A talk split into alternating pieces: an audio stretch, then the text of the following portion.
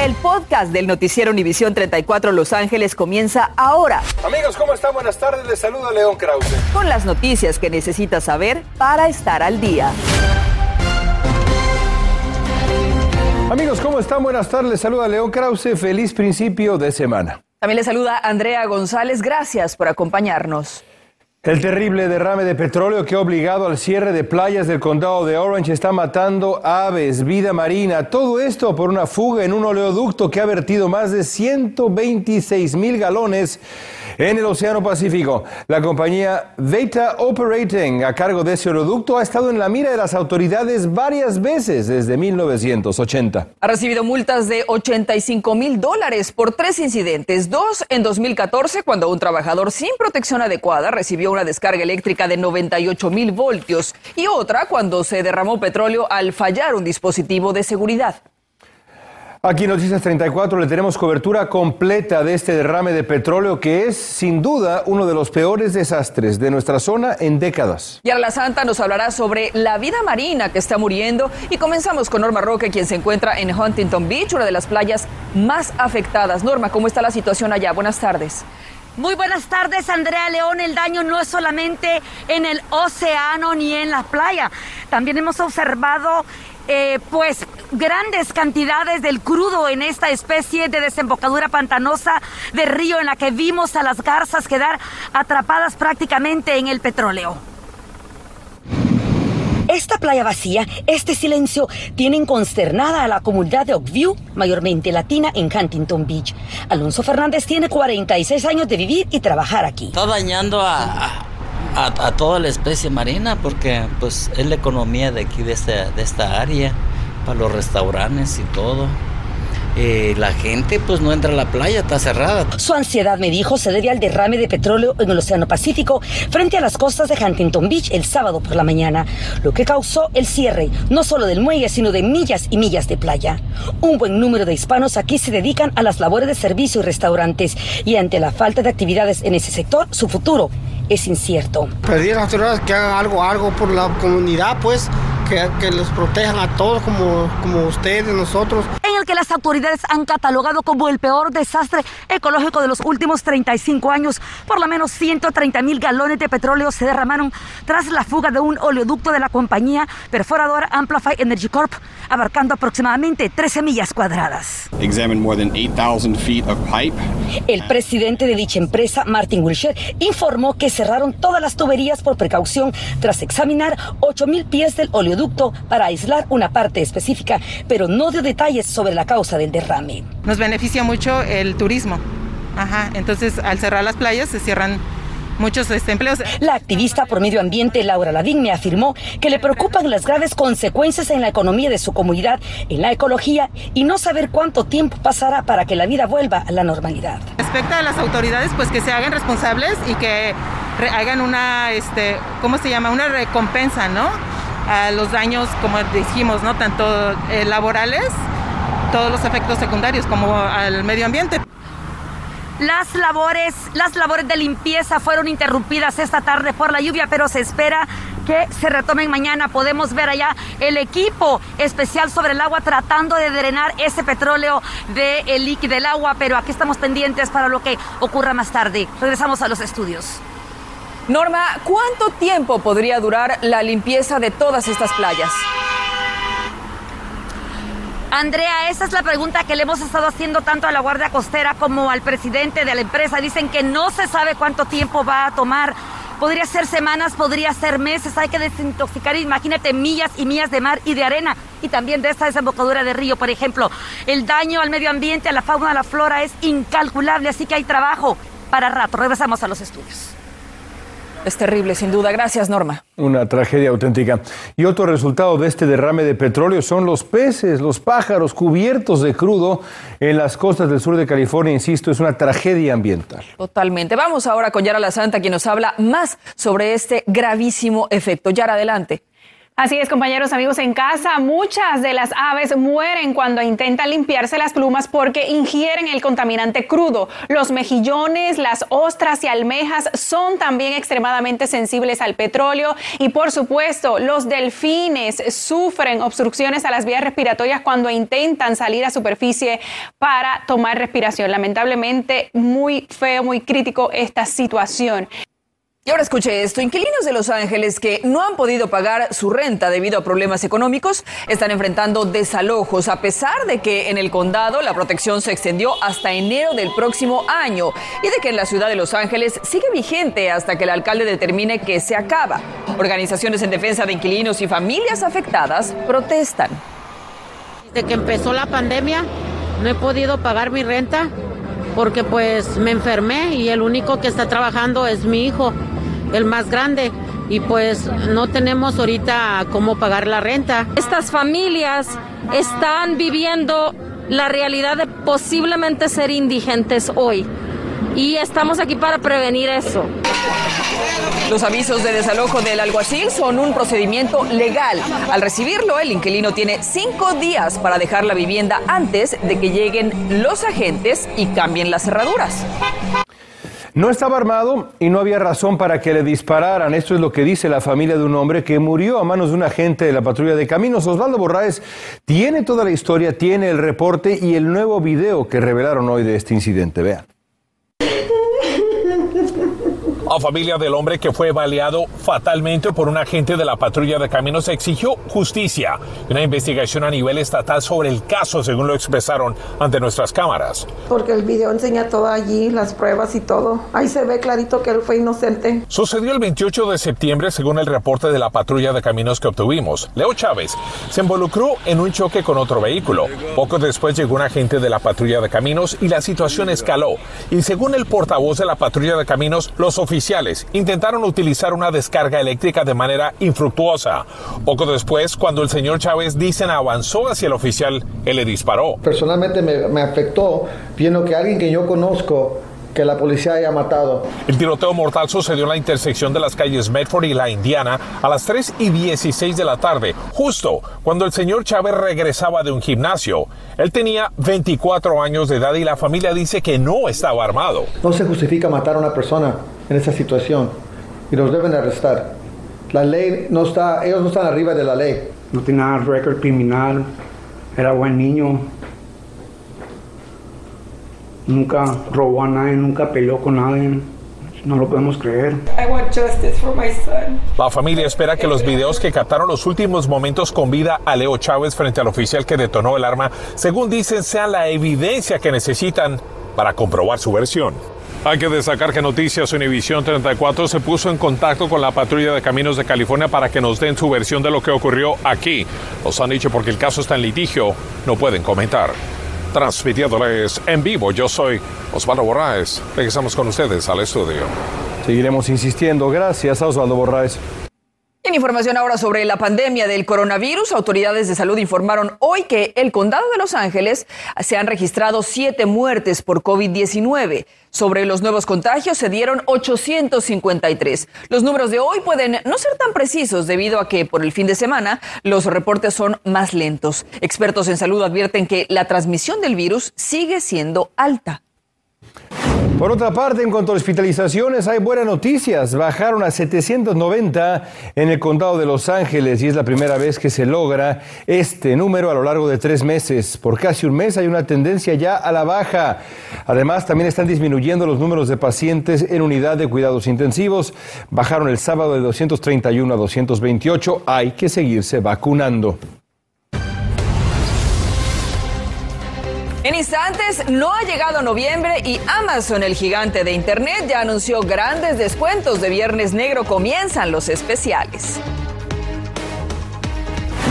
Además, el Parque MacArthur será cerrado por varias semanas. La ciudad de Los Ángeles ya ha empezado parte de este proyecto que incluye eliminar a la indigencia en esta zona. Le tengo detalles. ¿Y qué pasó con Facebook, Instagram, WhatsApp? Tuvieron una caída en todo el mundo, dejaron a millones y millones sin sus servicios. Le vamos a platicar qué pasó. Landon Donovan vivirá por siempre en el estadio del Galaxy. Además, vaya problema para los Dodgers. Max Mansi es duda para el juego del miércoles. Estás escuchando el podcast del noticiero Univisión 34 Los Ángeles. Eco Park y una zona de la playa de Venice han pasado por un proceso de rehabilitación que removió a cientos de desamparados. Ahora la ciudad de Los Ángeles ha designado al Parque MacArthur como una zona donde la indigencia será eliminada. Julio César Ortiz nos tiene los detalles. Adelante Julio, buenas tardes. Andrea, ¿qué tal? Muy buenas tardes, te saludo con gusto. La última vez que el Parque MacArthur pasó por una renovación y reparaciones a fondo fue en 1994 y el enfoque principal fue restaurar el lago. 27 años después será dejarlo limpio y accesible al tratar de reducir la indigencia. Más de 250 desamparados le llaman hogar, pero el Parque MacArthur ha llegado a un punto donde la salubridad y el miedo le ha impedido a los residentes que disfruten de la belleza natural que ha ofrecido por décadas que hay mucho peligro, no podemos venir, incluso a veces tenemos miedo de pasar por aquí porque hay personas lamentablemente que pues a veces sufren de salud mental o algo y hacen este, cosas y los niños les da miedo. Es por eso que el 15 de octubre todos perderán el acceso al Parque MacArthur para que la ciudad limpie, restaure y le dé mantenimiento al parque que debido a la indigencia ha perdido su atractivo. Y por 10 semanas vamos a dar nueva tierra, nueva luz, uh, lugares para sentir y la electricidad. Y es que ya no se ven niños o familias en un parque que rodea la zona de Westlake Village y Pico Union, donde miles de familias, la mayoría hispanas, no cuentan con un jardín, pues viven en apartamentos. Todos vivimos en apartamentos, no tenemos casa y no tenemos parque. Por eso está en nuestro parque que traemos para nuestros hijos. Es muy importante el parque porque queremos un parque que esté seguro y libre de peligro para nuestras familias de Wesley MacArthur Park. Y aunque la remodelación de la limpieza del Parque MacArthur empezará hasta el 15 de octubre, la ciudad no está perdiendo el tiempo y ya empezó a acercar todo el perímetro de la zona sur el día de hoy pues la ciudad quiere evitar los enfrentamientos que surgieron el pasado marzo cuando se realizó un proyecto similar de rehabilitación en Eco Park. El tiempo, dice el concejal, está de su lado. No es Eco Park, no es Venice. Este, tenemos el tiempo, mi equipo es de la comunidad. El costo de la rehabilitación del Parque MacArthur, que empezará el 15 de octubre, costará un millón y medio de dólares. Hasta el momento se nos ha confirmado que al menos 55 personas desamparadas que consideran este parque su hogar han aceptado ser transportados a una vivienda temporal en los próximos días. Por otra parte, Andrea, se espera que este parque será cerrado del 15 de octubre hasta la primera semana del 2022. Desde el MacArthur Park regreso contigo a los estudios. Gracias, Julio. Y comienza la segunda etapa de un importante programa en Los Ángeles con el que se pretende bajar la temperatura ambiente en algunos vecindarios donde se padece calor severo. El anuncio se hizo hoy desde North Hollywood junto con los concejales Blob Blumenfield y Paul Krikorian. El alcalde Eric Garcetti nos dice en qué consiste el programa. Para el próximo verano tendremos 13 vecindarios transformados en todos los, en todos los Ángeles. 200, ah, 240 cuadras o casi 66 millas de carril de pavimento fresco y 2.000 nuevos árboles en Los Ángeles. North Hollywood tendrá 13 millas de pavimentación fresca y el programa va a beneficiar también a ciudades como Pico Union, Westlake, South Canoga Park, Silmart, South Central y también Boyle Heights. Buena iniciativa. El miércoles es el día del aire limpio en California y el sistema de transporte Metro en Los Ángeles invita a no usar el automóvil para reducir los gases de efecto invernadero. En vez de eso, pueden viajar en transporte público totalmente gratis, tanto en bicicletas como en trenes y autobuses. Entre a la página cleanairday.org para emprender otras acciones en favor del medio ambiente.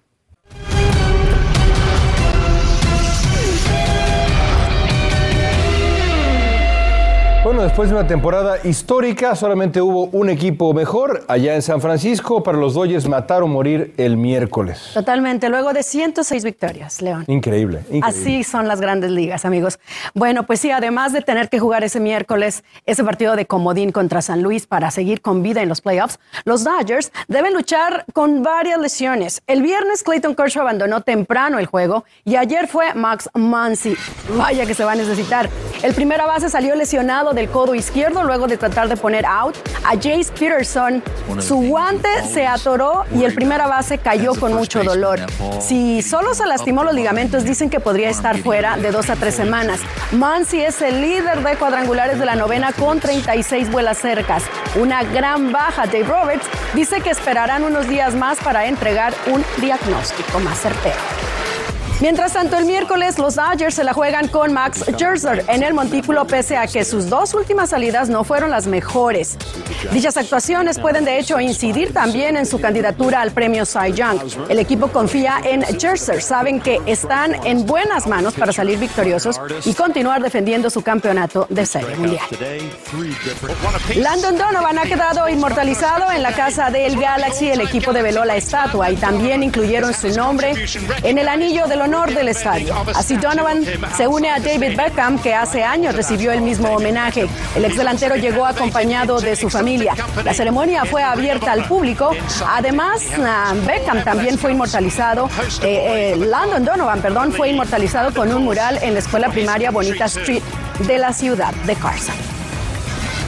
Y jóvenes que ahora están en libertad condicional tuvieron un recorrido sorpresa por SoFi Stadium y tuvieron una mesa redonda en el vestuario de los Rams. Cuatro exjugadores se unieron a discusiones. El evento fue diseñado para brindar tutoría al presentar trayectorias profesionales y facilitar el diálogo de rehabilitación para los adultos jóvenes que se preparan para reintegrarse a la sociedad. Muy activos los Rams. Ya volvemos. Continuamos con el podcast del noticiero Univisión 34 Los Ángeles. ¿Está listo para la temporada de compras de fin de año? Pues Amazon ya está listo y ya ha lanzado algunas ofertas de Viernes Negro de manera anticipada. Más temprano que nunca, hoy anunció grandes descuentos en todas las categorías de productos en días seleccionados durante octubre y noviembre. Quizá sea bueno ir haciendo, pues sí, la famosa lista de regalos. Andrea, ¿ya la tienes? La voy a empezar a preparar con esta noticia. Y bueno, más de 3 millones de usuarios de Facebook, Instagram y WhatsApp en todo el mundo sufrieron, sufrimos interrupción de sus servicios por horas. El rastreador Down Detector mostró que el fallo fue en los servidores y se envió a un grupo de trabajadores a restablecerlos manualmente. Esto en las instalaciones de la empresa. Fuentes de Facebook dijeron que era poco probable un ataque externo.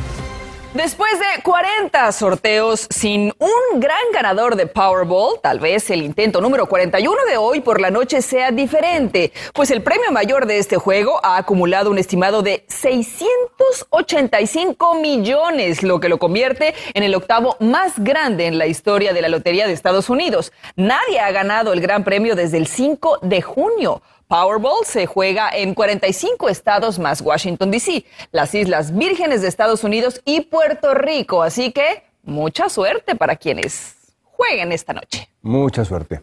Y a las 11, con la llegada de las fiestas, millones saldrán de viaje y van a celebrar, pero ¿cuáles son las recomendaciones de las autoridades médicas? Tenemos detalles para ustedes. Además, con la caída de las redes sociales, bueno, no todas, algunas, muchos no solo perdieron contacto con familiares y amigos, también perdieron algo muy valioso. Entérese, ¿qué perdieron? Esta noche a las 11. Ah. Mm, pero interesante también que ganaron. Ay, un poquito tranquilidad, de paz, ¿no? Un poquito Paz, de paz. tranquilidad, la verdad. Tiempo para hacer otras cosas, para comunicarse. Yo lo que me quiero ganar son los 685 mil. Ya, ya no regresa lo importante. WhatsApp. El dinerito. WhatsApp no nos interesa. El dinero sí. compramos WhatsApp. Nos vemos a las 11. Gracias por escuchar el podcast del noticiero Univisión 34 Los Ángeles. Puedes descubrir otros podcasts de Univisión en la aplicación de Euforia o en univision.com diagonal podcasts.